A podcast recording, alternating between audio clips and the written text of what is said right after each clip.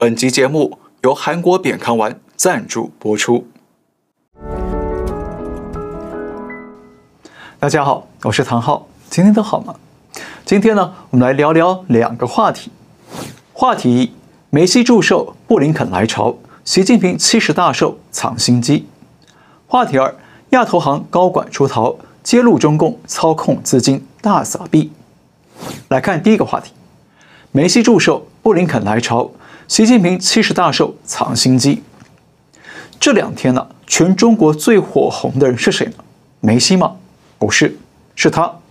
这位穿着梅西十号球衣的中国球迷，突然闯进了阿根廷与澳洲队在北京工人体育场的友谊赛。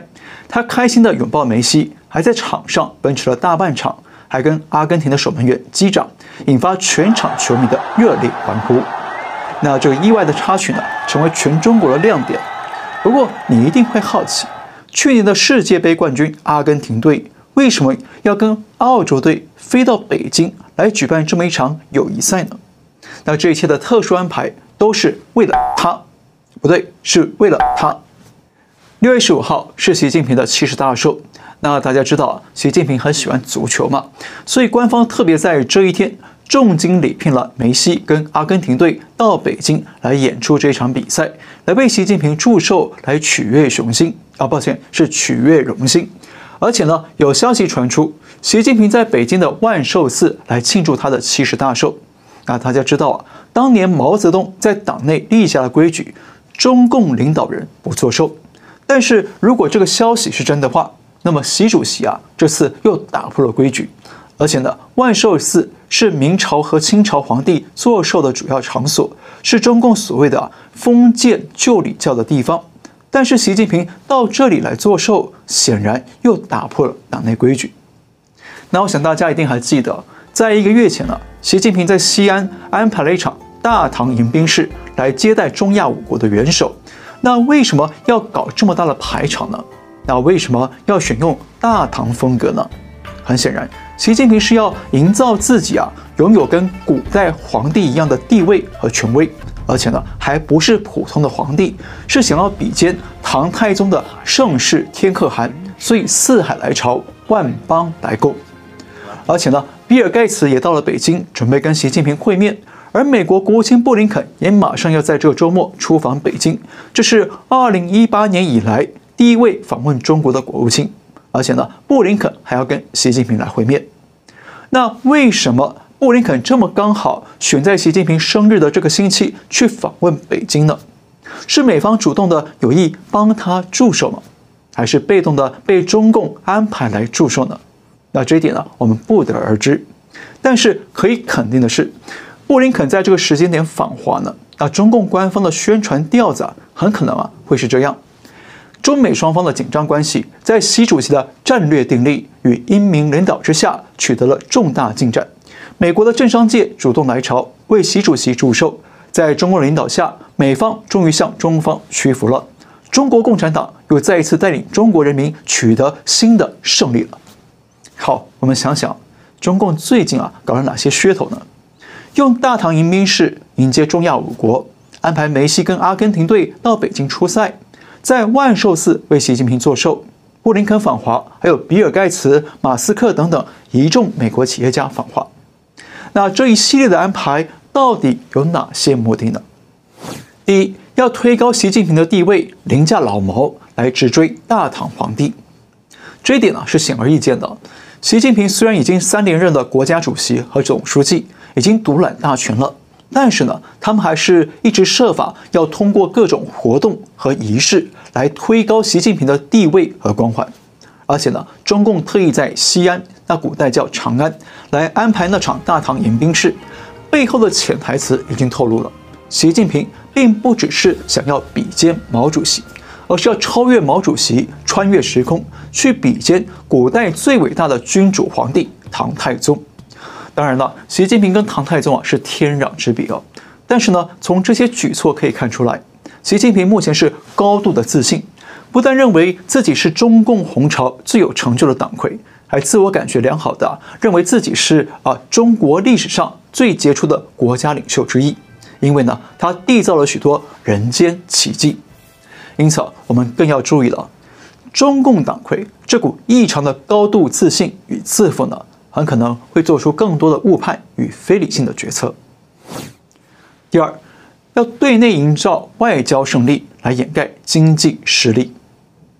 中共这一连串的外交行动呢，当然是有目的的，要营造中共啊已经突破了被美国领导的北方世界反华联盟的封锁，还让美国国务卿和大富豪都纷纷来到北京向习主席拜寿，也就是啊，共产党又带领人民从抗疫胜利走向了外交胜利。那我们分析中共的时候，一定要记住魔术师的一个伎俩，就是呢，当你给观众看一样东西的时候呢，一定是为了不让观众看到另一样东西。因此呢，中共现在让人民看到的是中共的外交胜利，那目的呢，就是为了遮掩他们在经济上的失利，掩盖中国经济一路下跌的实况。所以呢，我们要懂得反向解读。那接下来就要格外的关注中国的经济，或许啊。会有什么大问题或者大麻烦快引爆了？第三个目的，收敛战狼姿态，缓解国际围堵困境。目前中共被国际社会围堵的困境哦还没有解除，包括了贸易战和科技战等等。所以呢，中共最近一方面呢，在外交上召回了几个激进老战狼回国，同时呢，也安排各国的企业家和政要来访问中国，还安排国际球赛到中国来举行。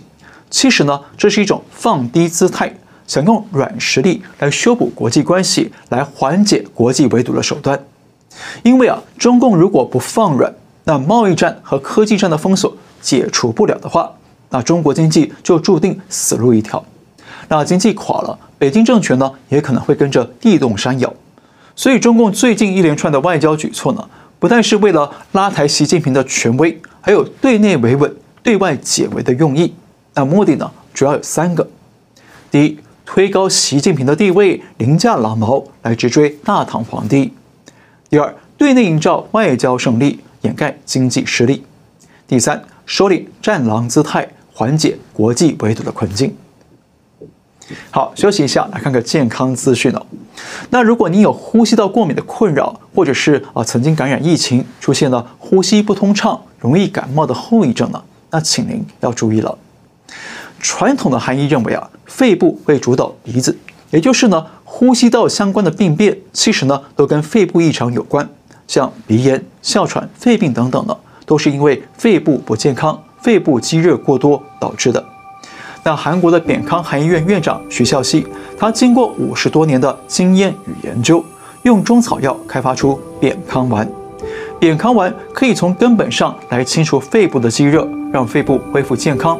而鼻炎、哮喘和肺病呢，就会渐渐的康复；而呼吸不顺、容易疲劳以及相关的疫情后遗症呢，也会很快的改善。那现在全世界已经有十六万名病患被治愈了。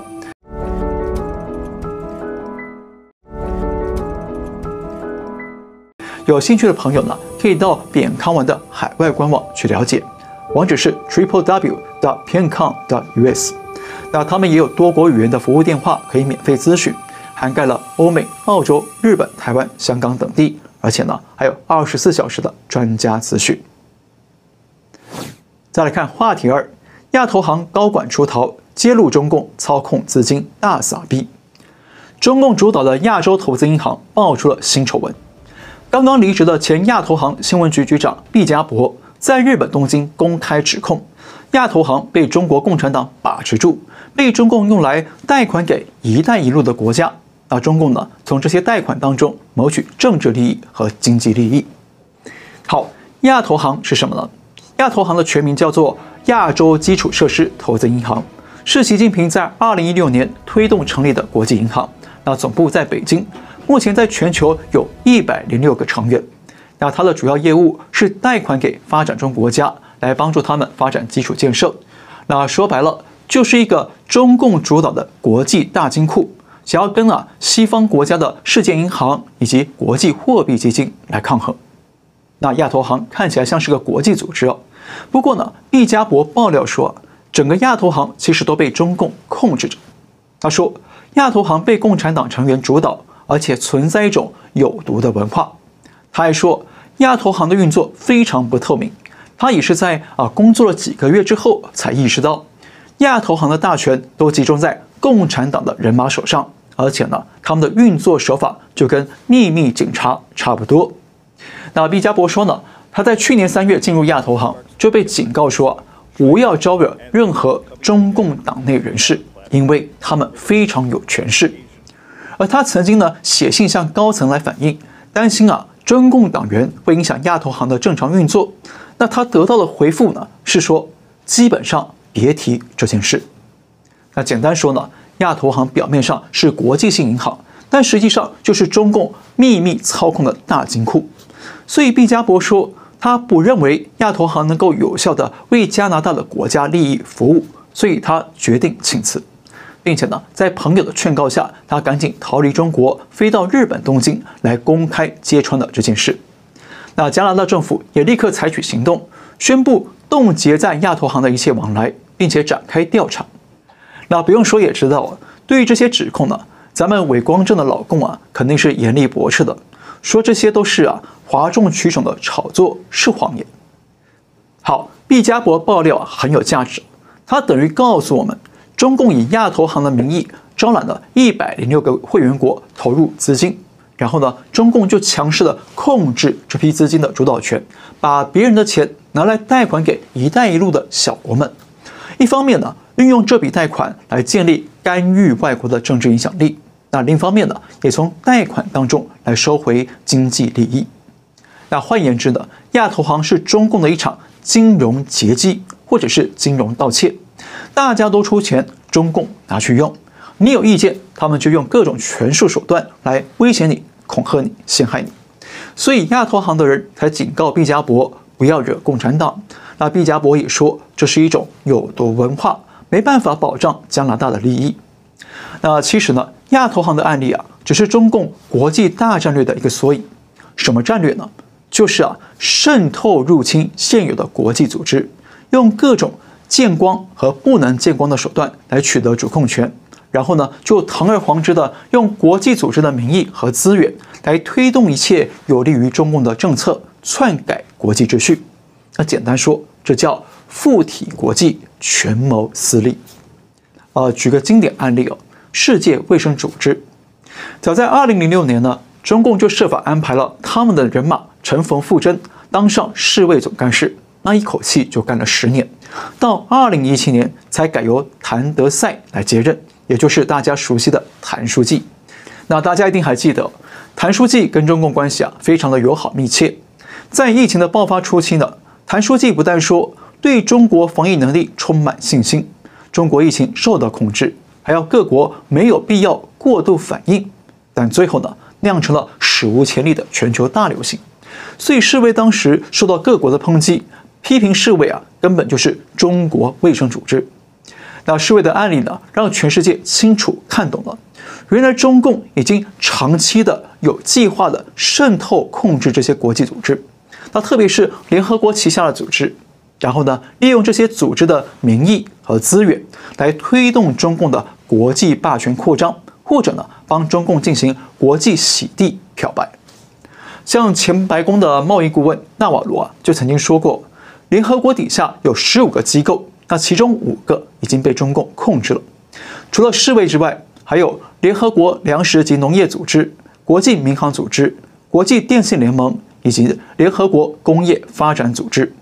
那这几个组织的一把手呢，都是中共的人马，而其他组织呢，即便一把手不是中共的人，但是中共的人马也在里头登上了高位，位居要职，都有一定的影响力。那说白了，这些国际组织几乎都是啊，中共可以轻易操控的傀儡，是中共用来扩大国际影响力、推进中共国际霸权的借船出海的船。那再加上中共在联合国里头养了一大批的第三世界国家的投票部队，所以即便是美国、日本与欧洲呢，在联合国那套啊一国一票的形式民主底下呢，也很难在重要的决策上跟中共来抗衡。换言之啊，中共为什么一直喊多边主义、多边主义啊？为什么一直批评美国是搞单边主义，要美国回归联合国机制来处理争端呢？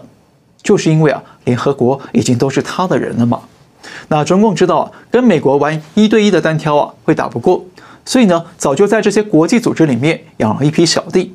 那目的呢，就是要把像美国这样的大国压到国际组织里面来打群架，用选票来围殴美国啊，这样中共才有胜算，才能够堂而皇之的推进他们的国际霸权，来改写国际秩序。那简单一句话，中共嘴上的多边主义呢，其实就是中共独大的单边主义。啊，中共嘴里的联合国就是联合修理外国。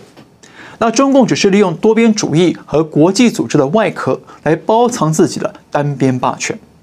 不然，你今天呢叫中共去北约里去表决，去五眼联盟里去表决，他们敢吗？当然不敢，因为啊都不是他的人。因此呢，这次亚投行的内幕被爆料出来啊，其实有几个重要的意义。第一，揭穿中共附体国际、权谋私利的国际渗透战略；第二，看穿中共盗用各国资源来壮大自己的吸血鬼成长术；第三，预示了中共的国际朋友圈将越来越小，会陷入孤立与信任危机。好，今天就到这里，感谢您收看，我们下次再会。